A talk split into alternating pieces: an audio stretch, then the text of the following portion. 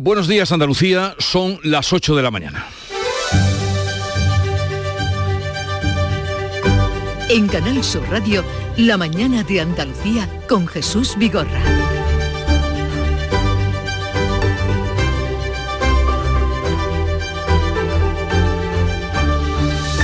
Tiempo de presupuestos y es así como hemos sabido que la Junta destinará 1.100 millones a políticas de empleo. El presidente andaluz avanza que el presupuesto de 2023 incluirá un fondo de 170 millones para ayudas a la contratación indefinida. El gobierno deja en 10 el número de peonadas mínimo para acceder al subsidio agrario por el impacto que está causando la sequía. La medida estará vigente hasta junio del año que viene.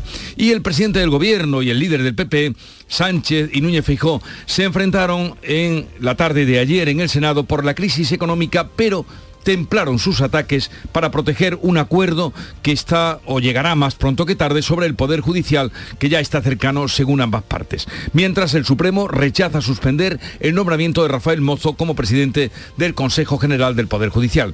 Por otra parte, la Comisión Europea propone un límite variable de los precios del gas para convencer a los 27 de cara a la cumbre que va a comenzar mañana jueves en Bruselas. La medida se aplicaría en última instancia y tendría carácter temporal.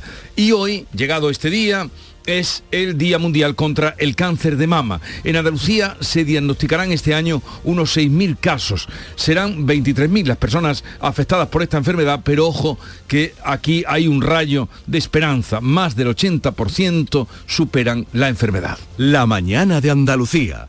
Social Energy. La revolución solar ha llegado a Andalucía para ofrecerte la información del tiempo.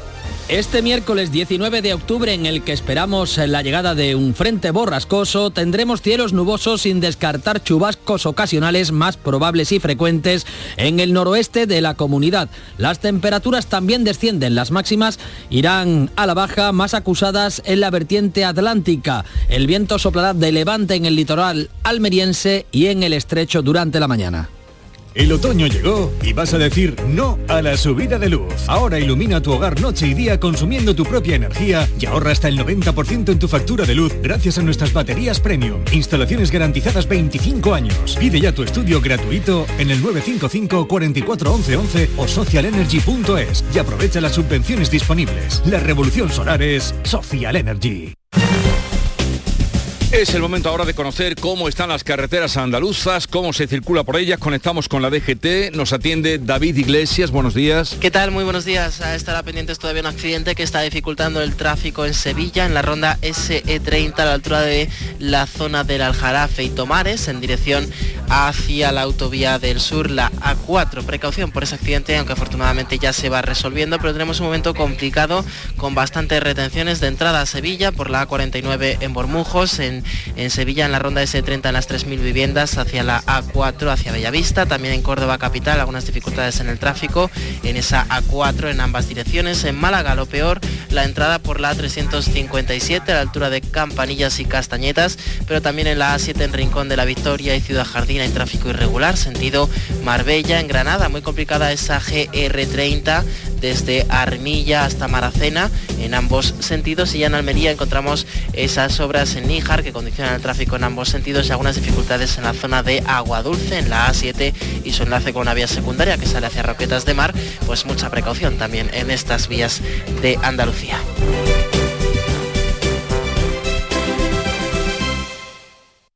Andalucía registra exportaciones en récord. Para seguir creciendo, no te pierdas Estenda Global, el mayor encuentro sobre comercio exterior de Andalucía que se celebra los días 16 y 17 de noviembre en Málaga. Inscríbete en www.estendaglobal.es. Impulsa tu empresa en el mundo.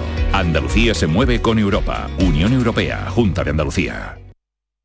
En Canal Sur Radio, la mañana de Andalucía con Jesús Bigorra. Noticias. Vamos a contarles la actualidad de este día que pasa por los presupuestos y en ellos, o al hablar de ellos, el presidente de la Junta avanzó detalles del presupuesto para 2023 que va a destinar 1.100 millones de euros a políticas de empleo y que va a triplicar la partida para industria. Manuel Pérez Alcázar. Las políticas activas de empleo aumentan en las cuentas un 10%, las partidas para autónomos y economía social aumentan otro 33%. La formación profesional para el empleo subirá casi el 50% y se destinan 300 millones de euros para intermediación y orientación laboral. Juanma Moreno avanza un fondo de 170 millones para la contratación indefinida. En total, un crecimiento récord del 20%. En las cuentas de 2023 vamos a apostar como nunca por las políticas de empleo, a las que vamos a destinar 1.100 millones de euros, que es una cifra también récord en Andalucía. Jamás habíamos destinado tanto dinero a políticas de empleo, 181 millones más que el presupuesto vigente. El presupuesto también triplicará la partida dedicada a industria, un incremento de 230 millones para que en el primer semestre de 2023 esté aprobada la estrategia de minería sostenible. El objetivo es que la producción minera aumente un 20% en esta legislatura. También hay buenos datos por los que salen de la economía andaluza. Y es que las exportaciones han aumentado un 30% en la primera mitad del año y el número de empresas que trasladan su sede a Andalucía bate récord. Entre enero y agosto, la facturación en el exterior de las empresas andaluzas alcanzó los 28.650 millones de euros, un 30% más. Las exportaciones crecen en todas las provincias. También aumenta el número de empresas que traslada su sede a Andalucía. La cifra ha crecido un 2% solo en un mes y ya son 243.000 las firmas que tienen sede en nuestra comunidad, un nuevo récord. La Junta ha anunciado un cuarto decreto de simplificación administrativa antes de que acabe este año para favorecer así la llegada de más empresas. El Consejo de Gobierno ha aprobado por su parte este martes la modificación del proyecto de la futura agencia Trade. La Fundación Andaluza Emprende queda fuera de esta agencia que aportaba dos de cada tres trabajadores a este proyecto estrella del Gobierno para crear la llamada ventanilla única. La plantilla de Navantia Puerto Real muestra escepticismo ante el proyecto de construcción del buque de acción marítima aprobado el pasado año. ¿Por qué? ¿Qué ha pasado? Salud votaron. Pues insisten en que necesitan carga de trabajo. No tienen en este astillero y aunque el gobierno prevé el corte de chapa del BAM para principios de 2023, se podría plantear. Ellos temen que haya retrasos y de esta construcción depende la actividad de este astillero que, insistimos, de momento no tiene en cartera contratos reales, que es lo que piden. El presidente del comité es Juan Escamilla. Ahora mismo no tenemos nada, absolutamente nada, no tenemos nada, trabajo cero. Hay muchos proyectos marcados ahí por la dirección, o bueno, o, nos quieren hacer creer que hay muchos proyectos. Evidentemente nosotros como comité no vamos a entrar en un juego de vender humo y nosotros lo que queremos es trabajo real. El, el, nuevo buque de acción marítima cuenta con la financiación en los presupuestos generales del Estado, que este año destina una partida de casi 70 millones de euros para su construcción. El gobierno rebaja de 20 a 10 el número de peonadas necesarias para acceder al subsidio agrario. La medida palía el impacto que está causando la sequía y que ha reducido los jornales en el campo, especialmente en la aceituna que ya se recoge. Desde Jaén nos informa Alfonso Miranda. Se trata de una medida muy solicitada por organizaciones agrarias y sindicatos y que va a beneficiar a los trabajadores eventuales. Esta medida comienza el día 1 de noviembre y va a estar vigente hasta el próximo junio del año que viene. Y es que el impacto de la sequía en la provincia, por ejemplo, de Jaén, aquí la cosecha se va a ver mermada en un 60%. Para el sindicato del campo de la UGT, la medida es positiva, pero totalmente insuficiente. Antonio Marcos. Nos parece en principio buena, pero evidentemente insuficiente. Esta medida debe de venir acompañada de fondos adicionales a los que habitualmente vienen a los municipios del PER para que de alguna manera se palíe la falta de ingresos que van a tener los trabajadores y las trabajadoras del sector agropecuario. Recordemos que en marzo ya se redujeron de 35 a 20 el número mínimo de jornales cotizados. Persiste la sequía, algunas lluvias mm, tímidas todavía, leves, han caído, se espera que caigan más, pero la Junta ha creado o va a crear un comité de expertos frente a la sequía. Será una mesa de expertos similar a la de la pandemia para afrontar el problema por la falta de agua. El consejero de Sostenibilidad y Medio Ambiente, Ramón Fernández Pacheco, asegura que todas las decisiones del Ejecutivo pasarán antes por el grupo de expertos como con la pandemia. Porque tanto las consecuencias del COVID como las consecuencias de la sequía pueden ser letales para la economía andaluza si no se toman las medidas oportunas. En el COVID se tomaron y ahora el gobierno de Andalucía está haciendo lo mismo con la sequía. Los embalses andaluces están por debajo del 25% de su capacidad. A partir de este miércoles se espera la llegada de una borrasca que deje lluvias en Andalucía. Ustedes habrán visto ya eh, algún anuncio en sus teléfonos, en la información del tiempo, pero vamos a contrastarla con Manuel Mejías, meteorólogo de Canal Sur. Manuel, buenos días.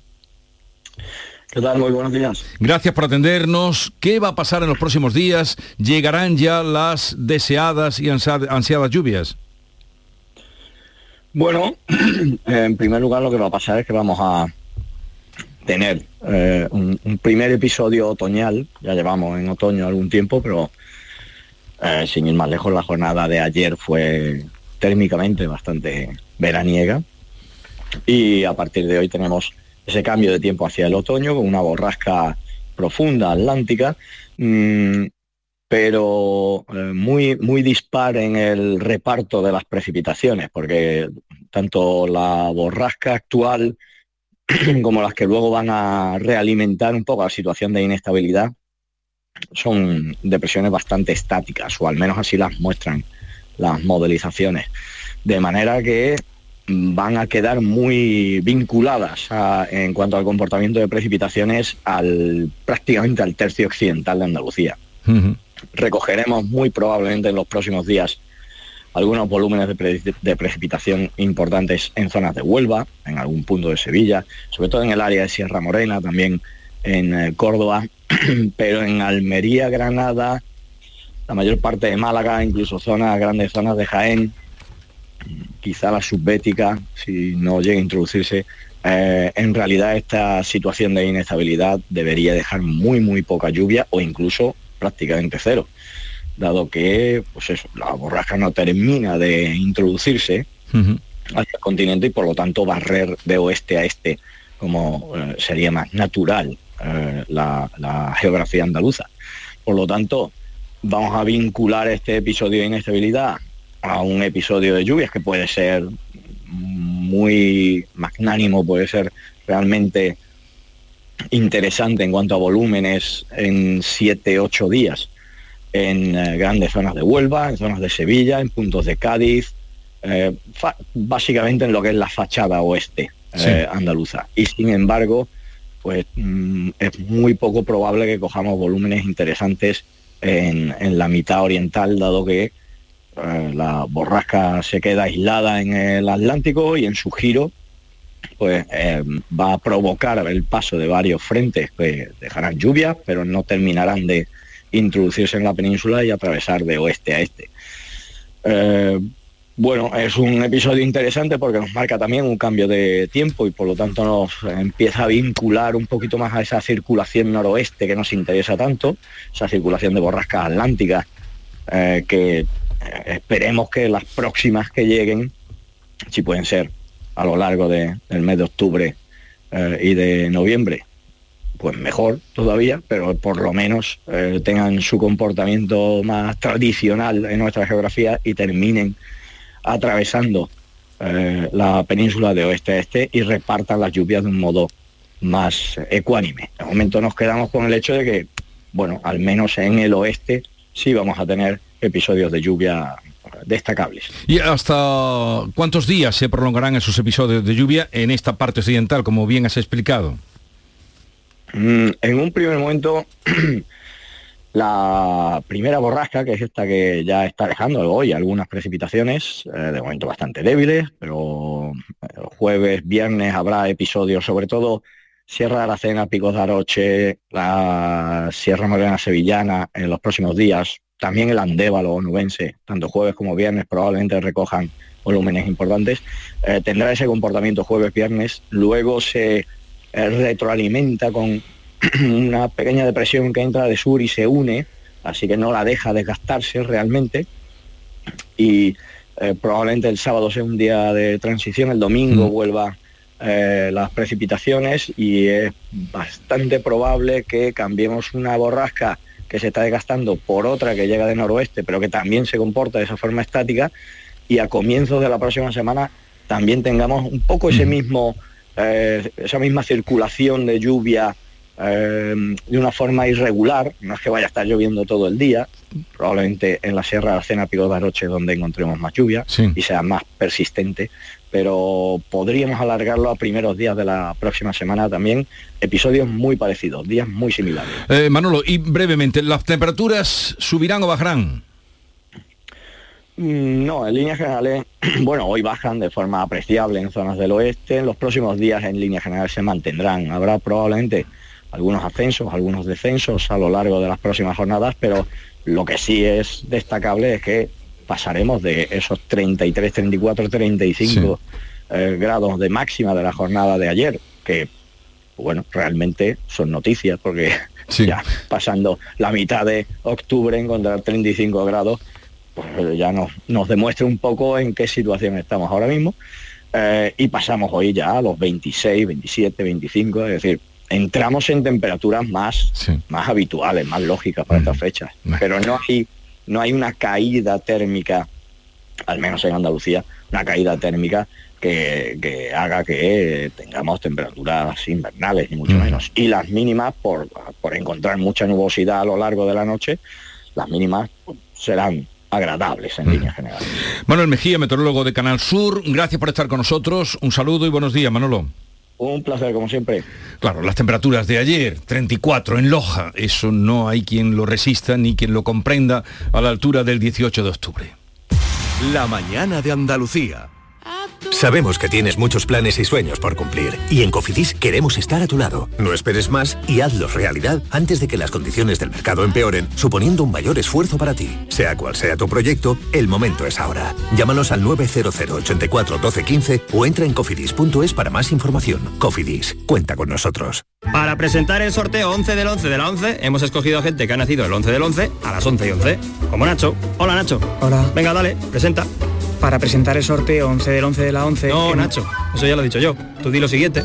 ¿Lo de hola? No, eso ya lo has dicho. Ah, ya está a la venta el sorteo 11 del 11 de la 11, con 11 millones de euros y 11 premios de un millón. Este 11 del 11 también puede ser tu día. Eso sí, Nacho. Sí que cuando te pones. A todos los que jugáis a la 11, bien jugado. Juega responsablemente y solo si eres mayor de edad. En Cofidis puedes solicitar hasta 60.000 euros sin cambiar de banco. Llámanos al 900 84 12 15 o entra en cofidis.es para más información. Cofidis, cuenta con nosotros. En Canal Sur Radio, la mañana de Andalucía con Jesús Bigorra. Noticias.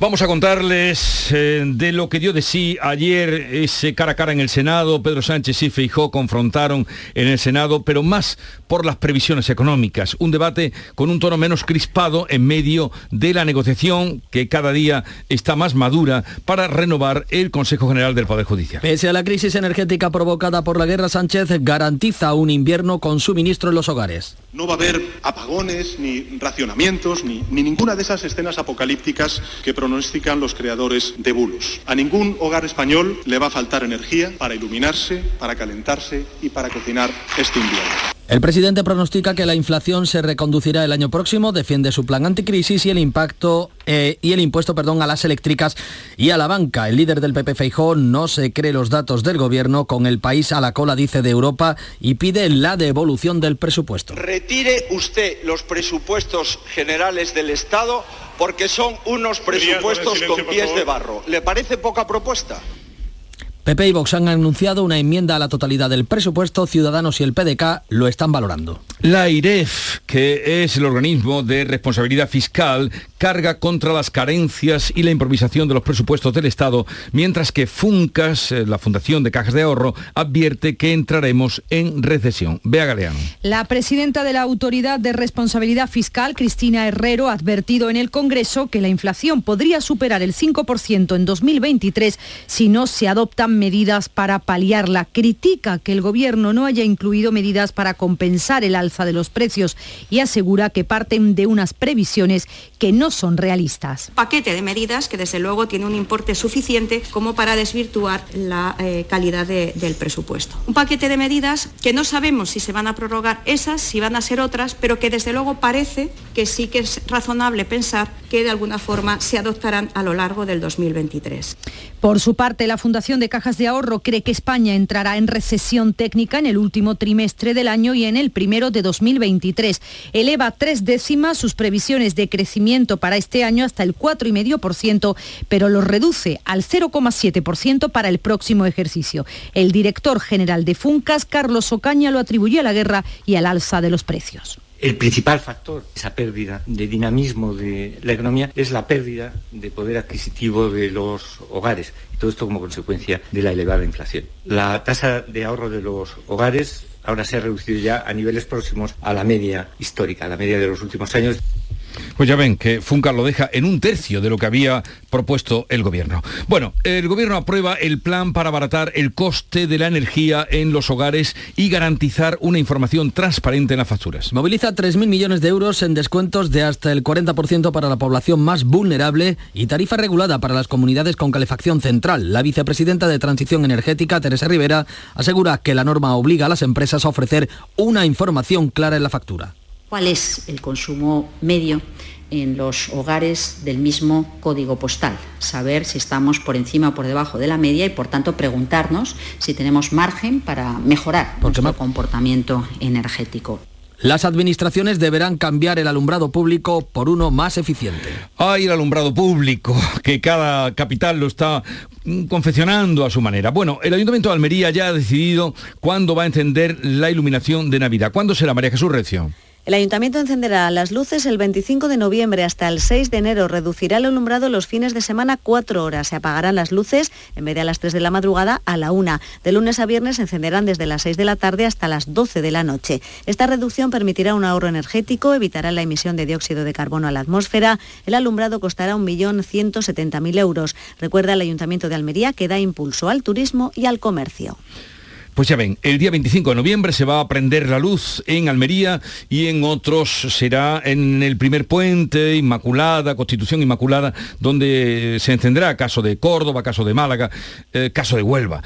La Comisión Europea propone un nuevo mecanismo para controlar el precio del gas que se debatirá en la cumbre de líderes que va a tener lugar mañana. La presidenta de la Comisión Europea plantea un tope al índice con el que se fija el precio del gas en el continente. Bruselas persigue así eliminar la especulación y la volatilidad del mercado con un tope al índice con el que se fija el precio del gas en el continente. La medida sería un último recurso y el límite a los precios dinámicos. Von der Leyen defiende la compra conjunta al menos del 15% del gas para almacenamiento para evitar así que la competencia entre los socios provoque la subida de precios. Recibiremos al menos 65.000 millones de metros cúbicos de gas de otros proveedores aparte de Rusia. Por cierto, que decenas de buques metaneros se acumulan frente a los puertos europeos. Ocho de ellos están en la costa de Andalucía ante la saturación de las plantas regasificadoras, pero también por la caída de la demanda por las altas temperaturas y a la espera de que suban los precios. Comisiones Obreras ratifica el apoyo al Estatuto del Becario pactado con el Ministerio de Trabajo y UGT y del que se desmarca la patronal.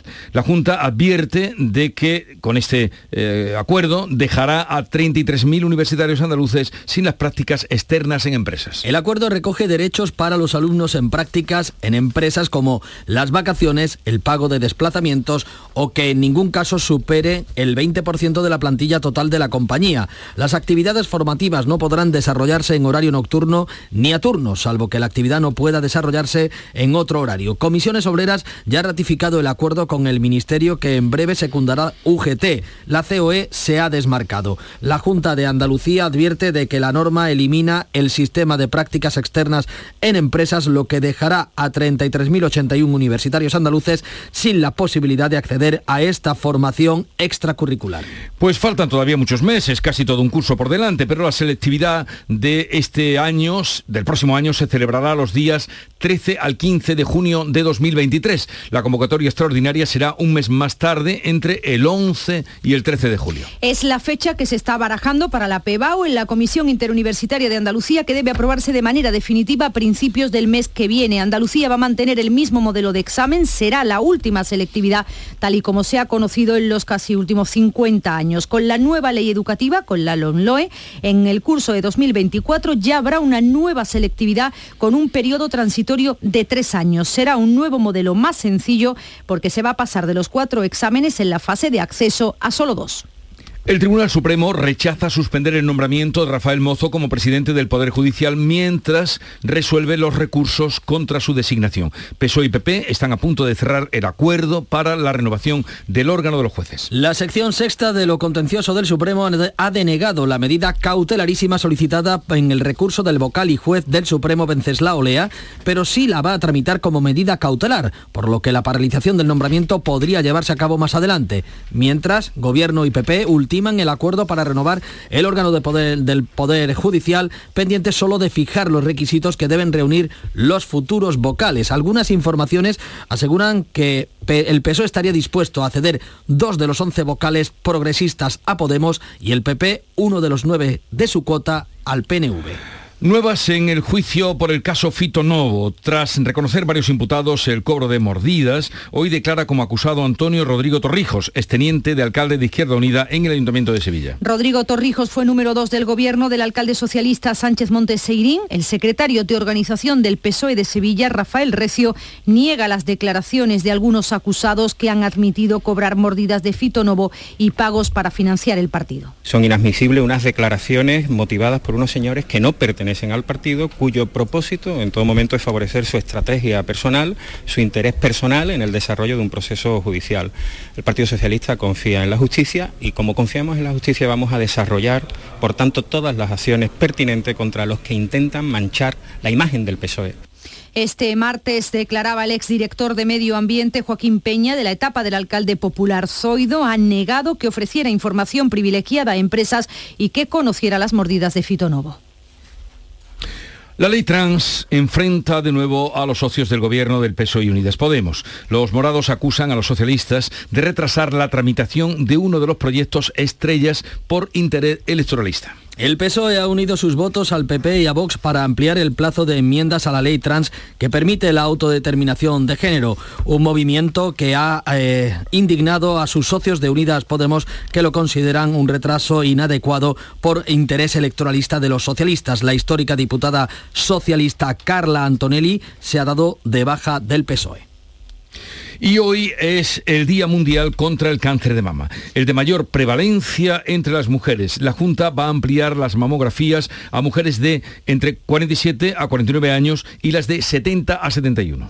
En Andalucía se van a diagnosticar en este en 2022 unos 6.000 nuevos casos con una prevalencia estimada de 23.000 mujeres a final de año, pero más del 80%, y eso es lo bueno, va a superar la enfermedad. La consejera de Salud, Catalina García, ha alertado sobre la importancia de realizar un diagnóstico precoz. Lo que primero que hay que hacer es concienciar a las mujeres y también a los hombres, porque en menor medida, pero también sufren cáncer de mama, es la autoexploración para la detención precoz de esos pequeños tumores que tenemos que es la primera parte para poder ir al médico de atención primaria, que es lo que tienen que hacer las mujeres y los hombres para diagnosticar precozmente el cáncer de mama.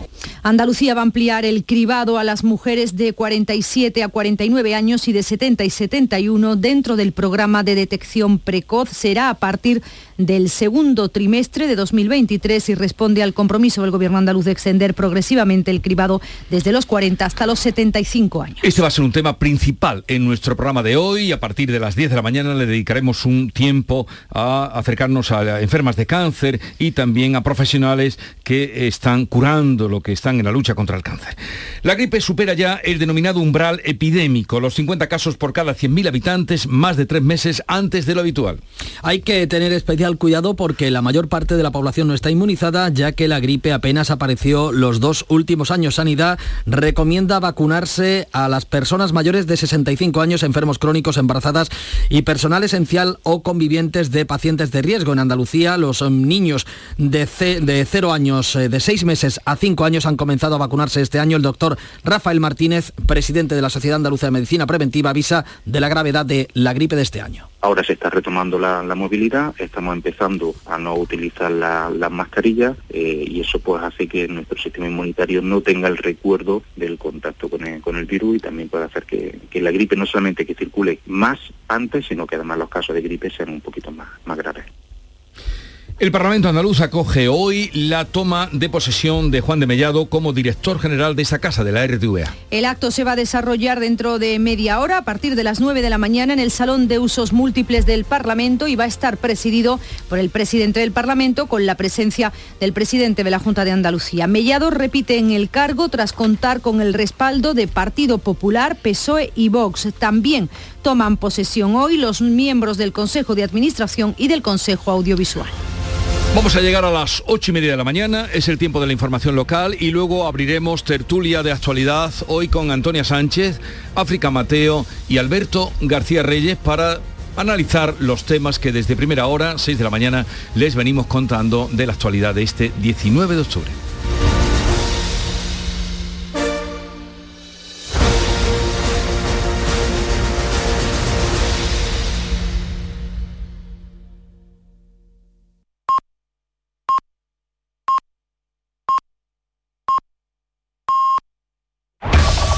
En la mañana de Andalucía de Canal Sur Radio, las noticias de Sevilla.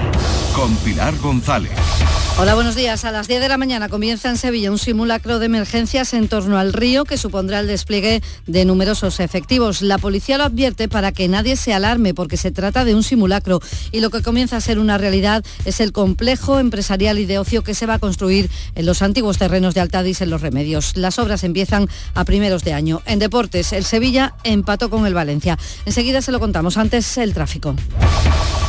En el Centenario hay 5 kilómetros sentido Cádiz y 4 en sentido Huelva y por la autovía de Huelva hay otros 5 kilómetros de entrada a Sevilla. En el interior de la ciudad el tráfico es intenso en las principales vías de acceso y es que la previsión del tiempo ha animado a muchos a coger hoy el coche. Porque tenemos nubes con lluvia intermitente, chispea hasta ahora en algunos puntos de la ciudad. Hay posibilidad de chubascos ocasionales más probables y frecuentes en el norte de la provincia. Las temperaturas bajan, se espera un máximo de 30 grados en Écija y Lebrija, 29 en Morón, 28 en Sevilla, a esta hora 21 grados en la capital. No te preguntes qué puede hacer la inspiración por ti. Pregúntate qué puedes hacer tú para encontrar un hueco en tu agenda y venir a descubrir el nuevo Kia Sportage. En versión de combustión, híbrida o híbrida enchufable. Luego, con él, ya saldrás a buscar la inspiración. Y durante este mes llévate tres años de mantenimiento gratis. Solo en la red Kia de Sevilla. Llega a Sevilla el Gran Circo Alaska. Instalado en el Estadio Olímpico La Cartuja, te presenta la Granja de Bartolito. Un sinfín de atracciones y a reír con los payasos. Del 21 de octubre al 13 de noviembre. Gran Circo Alaska en el Estadio Olímpico La Cartuja. Entradas en grancircoalaska.es. A las 10 de la mañana comienza un simulacro de gran envergadura. Participan sanitarios, bomberos, protección civil y policía. Se va a reproducir una situación derivada de la crecida del Guadalquivir que afecta a una empresa de productos químicos con fuga de gasolina y una deflagación que generará una nube tóxica. Eso obligará al confinamiento simulado, todo es un simulacro, de los barrios de Los Bermejales y Tablada. Lo que será una realidad son las obras sobre los terrenos y edificios de la antigua fábrica de tabaco Altadis en Los Remedios. En enero comienzan las obras, un gran complejo con usos culturales, hoteleros y de emprendimiento con arquitectura de vanguardia y una inversión cercana a los 200 millones. El alcalde Antonio Muñoz ha explicado que habrá una gran plaza pública en unión con la rotonda jardinada que hay delante de la capilla de las cigarreras. Puedo decir con satisfacción que a partir de enero esperamos ver las obras y que ya empiece la cuenta atrás para que veamos un auténtico complejo que sea un motor de empleo, un motor de economía y que, como se suele decir, recurriendo al tópico, ponga aún más, si cabe, a Sevilla en el mapa. Se celebra hoy el Día del Cáncer de Mama, una jornada para concienciar sobre la importancia de la prevención y la investigación. El presidente de la Asociación Española contra el Cáncer de Sevilla, Jesús Maza, pide que se investigue sobre todo en torno al, cáncer de mama metastásico. Porque eh, así como hemos conseguido entre todos que el cáncer de mama tenga una curación del 85% en un horizonte de 5 años, eh, sin embargo eh, el 5 o 6% de los cánceres detectados son metastásicos y ahí la esperanza de vida es solamente del 25%. Con lo cual hay que seguir invirtiendo en el cáncer metastásico ha fallecido el histórico sindicalista Ignacio Sánchez, conocido como el Indio de Astilleros, un referente de la clase obrera, como dice el secretario general de Comisiones Obreras de Sevilla, Carlos Aristú. Deja una trayectoria de vida de entrega a la clase trabajadora y eso le costó despido, le costó cárcel y también tortura. Vamos con el deporte. Nuria Gaciño, buenos días. Buenos días. Empate a uno del Sevilla ante el Valencia en un partido con dominio Che en la primera parte. Ya en la segunda los sevillistas echaron de garra para lograr el empate en el 86. Pero el encuentro no terminó hasta el minuto 102 porque hubo que echar mano del VAR. Primero Sotogrado expulsó al Papu Gómez que derribó a Kluiver al borde del área. Consideró que era una ocasión manifiesta de gol, pero había dejado la ley de la ventaja, así que el VAR le avisó de un posterior empujón de Quique Salas a Correia en el área. Tras la revisión, el Papu Gómez volvió al campo y se pitó penalti y expulsión de Salas, pero bueno, paró el penalti de Gallá. Empate a uno final y esta tarde a las 7 pendientes del Betis que visita el Cádiz con la posibilidad de arrebatarle al Atlético de Madrid la tercera plaza. Gracias, Nuria. Terminamos con los datos del COVID. Tres personas han fallecido desde el pasado viernes en nuestra provincia. Se confirman 169 contagios. Hay 54 personas hospitalizadas, dos de ellas en UCI. La tasa de incidencia continúa subiendo poco a poco y es de 80 casos por cada 100.000 habitantes. En la capital se acerca al centenar. A esta hora, 21 grados en la capital.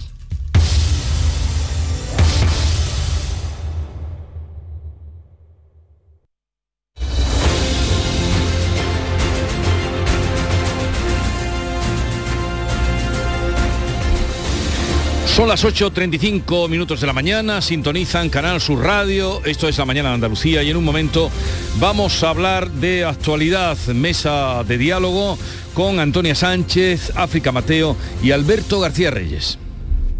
La tarde de Canal Sur Radio con Mariló Maldonado tiene las mejores historias y las más emocionantes. Un programa para disfrutar de la tarde, cercano, pendiente de la actualidad, con un café con humor te escucho en tu radio. La tarde de Canal Sur Radio con Mariló Maldonado. De lunes a viernes a las 3 de la tarde. Más Andalucía, más Canal Sur Radio. Buenos días. En el sorteo del Eurojackpot de ayer, la combinación ganadora ha sido 13, 18, 24, 34 y 50. Soles 5 y 6. Recuerda, ahora con el Eurojackpot de la 11, todos los martes y viernes hay botes millonarios. Disfruta del día. Y ya sabes, a todos los que jugáis a la 11, bien jugado. Nueva ley de pensiones. ¿Qué gano yo por seguir trabajando más allá de mi edad de jubilación? Tienes dos opciones. La primera, por cada año extra que trabajes, la Seguridad Social te incentivará con entre 5.000 y 12.000 euros. Esta cantidad, multiplicada por los años trabajados, se te abonará en un solo pago al jubilarte. Ministerio de Inclusión, Seguridad Social y Migraciones. Gobierno de España.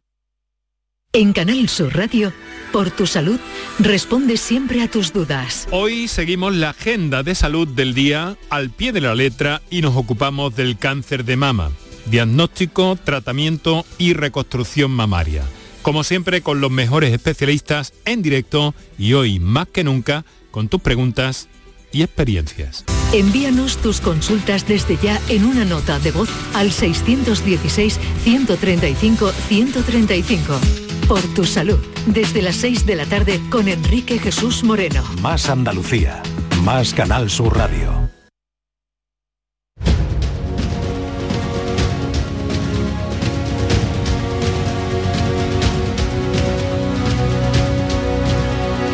En Canal Sur Radio, La mañana de Andalucía con Jesús Vigorra. Hoy con Antonia Sánchez, eh, su directora de La Voz de Almería. Antonia, buenos días. Buenos días, Jesús. ¿Qué tal estás? Bien, bien, aquí con el calorcito todavía. ¿eh? Ay, no me habléis de calor, no me habléis de calor. 30, 30 grados, 34 en, en Loja ayer. Eh, No ha caído una gota por ahí, ¿no? Nada, nada, ni gota. Bueno. y, no y no parece. ¿eh? Sí, acabo de hablar hace un ratito, no sé si has oído Sí, con, con sí, sí, lo he Mejía, escuchado, y lo he por ahí escuchado. no viene nada, por ahí no viene nada. Bueno, saludamos también a África Mateo, que es delegada de El Ideal de Almería en Elegido. África, buenos días. Buenos días, ¿qué tal? Eh, no insisto en lo mismo porque ya es poco la distancia de donde está Antonia a donde estás tú. Pues el, el suelo está mojado, pero no sé porque no he salido todavía a la calle, pero el suelo está mojado. Yo creo que ha caído un poquito de lluvia esta noche. O a, lo mejor han regado. Y hay nubes. No, no, no, no, está toda la calle mojada. No, pero ya digo, Manolo Mejías no apuntaba eh, que fuera a llover por esa zona, Granada, Almería, sino más bien por la parte occidental. Y Alberto García Reyes, que lo tendremos seguro en el puente del Centenario, pero que no tardará, no tardará en llegar. Bien, eh, no sé si visteis, tuviste ocasión de ver anoche, ayer tarde, el debate y que mm, ha demostrado, mm, por una parte, que eh, la renovación del Poder Judicial llegará más pronto que tarde y por ahí no entraron en, lead, sino por los asuntos económicos. No sé qué apreciación sacasteis del debate en el Senado de Núñez Feijó y Pedro Sánchez. A ver, Antonio. Bueno pues empiezo Empiezo yo, eh, yo no lo vi entero, lo vi por ráfagas, claro, y, bueno, luego tuve la, oportunidad pues, de, ir eh, viendo las cuestiones que se habían abordado.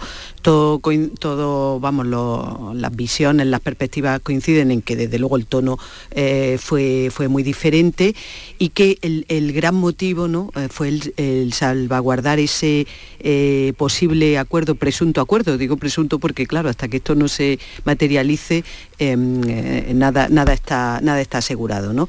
Em, lo cierto es que eh, sí se centraron, se centraron mucho más allá del, tono eh, en la cuestión económica, en que el Partido Popular sigue insistiendo en que, en que los... Ah, bueno, pues el tema de los presupuestos no, son unos presupuestos realistas, en, bueno, en retirarlos y bueno, y el, eh, y el PSOE en defender, por supuesto, su, su, posición.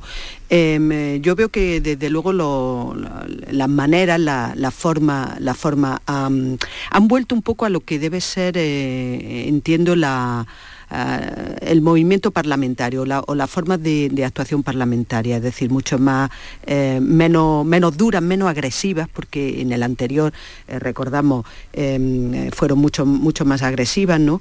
Em, pero bueno, entiendo que han, que han vuelto a lo que, a lo que debían de ser. Así, pues un poco por, por resumir, por dar unos primeros titulares, ¿no? Sí, yo también, a mí me, mm, es verdad que ayer Sánchez rebajó muchísimo el tono en comparación con aquel primer cara a cara que tuvo con Feijóo hace un mes y pico también en el Senado, pero sí que mm, fue un poco más a darle en la línea de lo que, de lo que puede ser una debilidad de Feijóo, porque claro, al haber adoptado eh, un poco la política esta de mm, cuanto menos hable y cuanto menos explique lo que voy a hacer mejor, después de las collejas que se llevó al principio, al empezar a hablar de Cataluña, al empezar a hablar, fin, de cosas que son complicadas y que no es lo mismo decirlas desde Galicia que decirlas cuando eres presidente nacional de un partido, pues sí que Sánchez de alguna manera le retó en que explicara su programa, en que explicara lo que quiere hacer. En dos casos que a mí me resultaron muy llamativos. Uno cuando le, le, interpeló directamente para preguntarle qué Cataluña prefería, si la de 2017 o la de 2022, que me parece que realmente la situación está mucho más tranquila ahora que en el 2017 con todo lo que pasó entonces. Y también una segunda cuando le dijo que vale, que no estaba de acuerdo con las medidas que se habían adoptado ni durante la pandemia ni ahora, pero que qué habría hecho él, que qué partida habría articulado y que, y que cómo habría afrontado pues, dos momentos muy críticos y que pues de ahí viene la situación económica que, hay ahora. Entonces yo creo que de esa manera, con ese tipo de, de preguntas, intentó sacarlo de poco de la zona de confort que ha adoptado de pues lo estáis haciendo muy mal, pero yo tampoco propongo nada porque a Juanma Moreno en Andalucía le ha ido muy bien, pero claro, la diferencia es que Juanma venía de gobernar, el presidente andaluz venía de gobernar eh, tres años y medio y él está en la oposición, entonces yo creo que por ahí adoptado una postura inteligente porque, porque es la única vía para sacarlo eh, de esa zona que le está dando buenos resultados porque todas las encuestas, excepto las de Tezanos, claro, le dan mejores resultados cada día con, esa actitud un poco a la gallega. Bueno, ahora yo creo que, van buscando, lógicamente estamos a, meses de, electorales y ahora nada, nada de lo que pase eh, se puede sustraer, digamos, de ese horizonte. Eso, eso es así. Desde luego, el, eh, líder del, Partido Popular se movió eh, tal y como, como ha comentado, acaba de comentar África, se movió en ese, en ese espectro ¿no? de, ambigüedad, em, no sé si solamente por, por, su condición de gallego, ¿no? O, también porque bueno, pues, em, el, partido de la oposición en este momento em, se está ah, guardando mucho de de, perfilar muy claramente cuáles son sus propuestas, tendrá que hacerlo en algún momento. Eh, ahí el bueno, pues eh, eh, de todas maneras, cuando se hacen este tipo de debates, a quien le corresponde siempre dar las principales explicaciones, lógicamente es al partido que, gobierna, porque el que tiene en su mano las acciones de gobierno y el, y, el papel de la oposición, lógicamente es, digamos, cuestionar o, o buscar las contradicciones o las partes de sombra de esa medida de gobierno, lo cual no, hay, no es incompatible con, dar eh, propuestas. Ahí es donde el Partido Popular, yo ya digo que no sé si es por todavía eh, un poco la, falta de, asentarse en el liderazgo nacional del partido, que no es lo mismo que ser el líder, el líder y el presidente de, Galicia, creo que todavía le queda un poco entre eso y su, esa ambigüedad gallega ¿no? que, que, que, adorna su condición, pues creo que es lo que, es por lo que no se termina de retratar. Bueno, eh, llevo un ratito, perdona África, que demos ah, entrada a Alberto García Reyes, que ah, lleva ya un ratito escuchando eh, vuestras opiniones. Buenos días. Eh, Buenos días, Alberto. Y también Antonia Sánchez. Sí, sí, las la he escuchado. El frente, el frente almeriense, a ver qué dices hoy. Bueno, el frente almeriense está muy, está muy bien. Yo, Oye, Alberto, están bien del frente almeriense, que nos apoya un montón en nuestras reivindicaciones. También que, que, quien no defiende Almería de, lo que, está muy perdido, está muy perdido. Oye, bueno, ellas ven que sobre el, debate de ayer en el Senado, mm, bueno, parece que lo que todo el mundo ve es que está maduro ya eh, la negociación y que por eso no tocaron el tema ayer, el tema de la renovación del Poder Judicial. Sí, parece que eso es obvio, ¿no? Cuando, cuando en, eh, o sea, cuando no se habla es que la cosa va bien. caliente, ninguno de los dos saca el tema porque hay un acuerdo ya punto de, cuajar. Eh, vamos, o por lo menos eso interpretamos todos, ¿no? Eh, es verdad que, como dice Antonia, la ambigüedad gallega, que me encanta la expresión de, de, Feijó, eh, mm, siempre nos mantiene un poco, digamos, con los ojos, con los ojos abiertos, mm, a la espera de ver por dónde, por dónde va a salir, cosa que creo que le beneficia y también es verdad que el cambio de tono de Pedro Sánchez, que ayer fue muy evidente, Em, cambia un poco el panorama en muchos sentidos, ¿no? Porque lo primero que quiere decir ese cambio de tono es que mm, empieza a separarse, empieza, empieza el periodo electoral, ¿no? Eh, y él ya se ha dado cuenta de que tiene un rival eh, que no es poca cosa y con el que hay que competir con seriedad. Empieza ya a apartarse un poco de Podemos, de, sus socios habituales hasta ahora. Ya, eh, supongo que pronto empezará a sacar otra vez la teoría del insomnio y no podrá dormir si vuelve a gobernar con, con todo esto, en fin, parece que a mí, a mí la impresión que me queda del debate de ayer es que se produjo una especie de recolocación eh, de cada líder político, digo, de los dos principales partidos, eh, con el horizonte de las elecciones municipales eh, ya encima. Sí, yo aparte de eso también creo que aparte de que se reubique su posición porque Feijó sea más líder, creo que también eh, a él le interesaba ayer poner un poco en valor que las medidas que, ha ido adoptando y que se le han criticado mucho para el tema de, bueno, de solucionar o de poner un poco de parche social al, tema de la electricidad, pues al final eh, se le apoya, es lo que han hecho en Europa y se le ha apoyado. Entonces él vino como de alguna manera a reivindicar el liderazgo de España en la discusión que se ha abierto sobre el modelo eléctrico de Europa.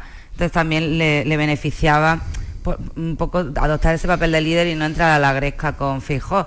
Además de esto, también con el varapalo que ha sufrido la primera ministra eh, británica mm. con el tema de la bajada fiscal y tal. Es decir, que ayer el escenario era bastante diferente al de la vez anterior. Yo no creo que solo recondujese su postura, ni siquiera porque estén a punto de cerrar el acuerdo sobre el Consejo General del Poder Judicial, ni tampoco por la encuesta, sino también porque el viento en algunas cosas le viene de cara y tienen que apoyarse para poder ponerse en el papel de presidente y líder y no en el de estar a la gresca que parecía en la mm. anterior ocasión, que era la oposición. Sí, yo, también estoy de acuerdo en que ese no, puede ser el único factor. Eh, seguramente pesa, pero a, punto de cerrar un acuerdo sobre esto han estado en otras ocasiones, es decir, esto no, por supuesto no sabemos ahora mismo en qué punto está, ni si realmente se va a cerrar. Eh, ojalá sea así, pero, pero nada, nada lo, garantiza. Sí, pero hablaron mm, ayer más o confrontaron más en el tema económico. Y justamente ayer, aunque África dice que, que el viento le va favorable a Sánchez, pero ayer le arrearon eh, la Autoridad Independiente de Responsabilidad Fiscal, el AIREF, que le, le rebajó mm, el crecimiento, bueno, le dijo, mm, cargó contra los presupuestos. Y por otra parte, Funcas, eh, la Fundación de las Cajas de Ahorros le rebajó el crecimiento en un tercio, o sea, se lo dejó en un tercio de lo que prevé el gobierno. Si es que todos los organismos mm, económicos internacionales eh, están azotando a, Pedro Sánchez por, la gestión que está eh, haciendo. Dijo ayer una frase además que, que, como eslogan puede parecer muy puede parecer interesante, pero si la analizas de fondo es para echarse a temblar, ¿no? Dice, él dijo, gestionaré la inflación como he gestionado la pandemia. Mm. Eh, madre mía.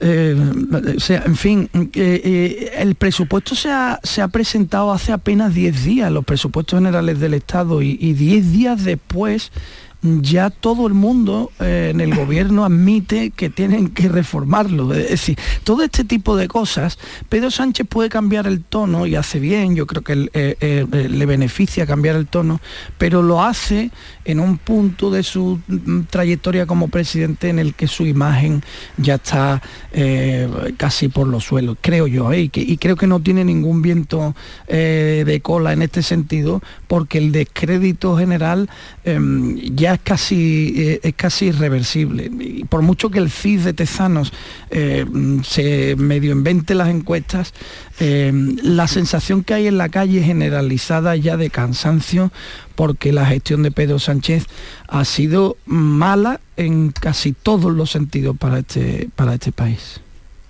decías que te echaban las manos en la cabeza con la gestión de la pandemia. Mm, yo no creo que España haya sido el país que al que peor le ha ido. No lo sé. Yo en eso no estoy de acuerdo. Porque...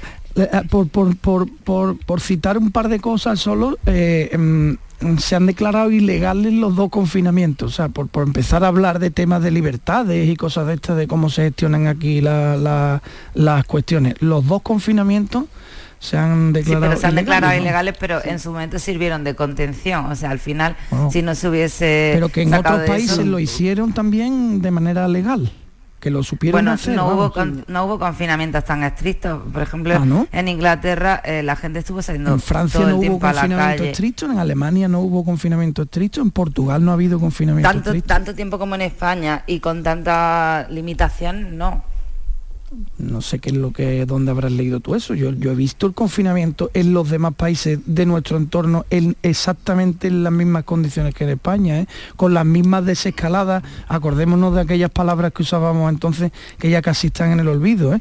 con las mismas desescaladas que se han producido en España, en algunos países, por ejemplo en Italia, Italia, fue incluso peor. fue igual de estricto más que nosotros. Fue incluso peor, por eso digo que... pero ni Francia ni Reino Unido, ni pero en Italia no se declaró ilegal el confinamiento. En Italia no se declaró ilegal. Lo, hasta, hasta el gobierno italiano, que estaba en una crisis absoluta que ha terminado como ha terminado, eh, eh, hizo bien eso. Pero es que no, se ha denunciado, es que en Italia y en Francia nadie ha denunciado las medidas que se adoptaron y aquí sí, o sea, no es que se haya hecho eh, per se, sino que hubo quien denunció la manera en la que se había hecho. Entonces, a lo mejor si en esos países se hubiese denunciado es que nadie lo ha llevado a los tribunales y en España sí se llevó. En Italia, en, Italia el Meloni no denunció nada. Yo no lo sé. En Italia lo desconozco. Hablaba, yo te estaba hablando de, de, Francia, de Reino Unido y de, y de Portugal. Mm. Pero en ninguno de esos tres países se ha llevado el tema del confinamiento a los tribunales y en España sí se llevó. Es que claro, si no se lleva una cosa a los tribunales tampoco se puede declarar ilegal. Bien, Bueno, yo con relación a lo que estábamos comentando de, la posición de estos dos organismos en, el tema de, los presupuestos, hombre, yo creo que em, las coincidencias, también es cierto que de alguna manera llevamos un tiempo, bastante tiempo acostumbrados a, que todas las previsiones económicas al final, eh, la realidad de los acontecimientos la acaban moviendo, las previsiones de crecimiento, las previsiones de déficit, etcétera, etcétera. Eh, pero bueno, creo que, que aquí lo que no hay un principio a lo mejor muy elemental ¿no? que, se está poniendo de, manifiesto y es que eh, todo lo que sale del, dinero público pues para, apoyar medidas que son absolutamente necesarias. ¿eh? Yo en eso eh, lo he dicho en otras ocasiones y lo vuelvo a, repetir. En la situación actual hay una serie de medidas que hay que tomar de apoyo, de, ayuda al gasto energético de las familias vulnerables, de, paliar el, incremento de, de los precios, pero todo ese dinero al final que sale del erario público nunca sale gratis. Es decir, eh, el dinero tiene que salir de, algún sitio y lógicamente de, quien, de lo que tiene que salir. Y esto lo, saco a colación con respecto al debate de si la subida y las bajadas de impuestos, que ya hemos visto lo que está pasando también en, Reino Unido, al final eh, o se genera mucha actividad económica y vía impuestos indirectos acaba habiendo eh, más ingresos en el, en el erario público o sale directamente de los impuestos directos a los, a los ciudadanos. ¿no? Esto como principios quizás muy elementales, ¿no? Eh, otro asunto, estabais hablando antes y tú, em, eh, Alberto, decías que pronto Pedro Sánchez empezará a no poder dormir, eh, que, mm, que, iba ya a ir rompiendo con su socio. Bueno, lo han tenido otro encontronazo a raíz de la ley trans. El PSOE lo ha abandonado además Carla Antonelli, que era la única diputada trans que había en el Congreso, llevaba además militando en el partido 45 años, ha dicho que no lo acepta, se ha ido y por otra parte, Irene Montero, la ministra de Igualdad, ha dicho que no aceptarán que se toque lo más mínimo de la ley trans que eh, se ampliaron los plazos votando ayer juntamente PSOE, PP y Podemos. Ahí tenemos otra. A veces me da la impresión de que Podemos confunde eh, su papel en el gobierno con su representación en el Congreso. O a veces no, casi todos los días me parece que confunde eso. Eh, la representación que obtuvo en el Congreso le permitió, por un pacto con el Partido Socialista, eh, entrar en el gobierno. Pero esto de que desde el gobierno un partido minoritario diga que aquí no se toca nada, porque yo lo digo, eh, bueno, pues venga, pues vótese. Si el Partido Socialista no está a favor de esa ley en determinados puntos, tendrá usted que debatirlo, ¿no? ¿O qué pasa? ¿Que aquí se hace lo que usted diga solo porque, porque usted considera que estando en el gobierno se tiene que hacer lo que usted diga? A mí me da tela de miedo eso. ¿eh?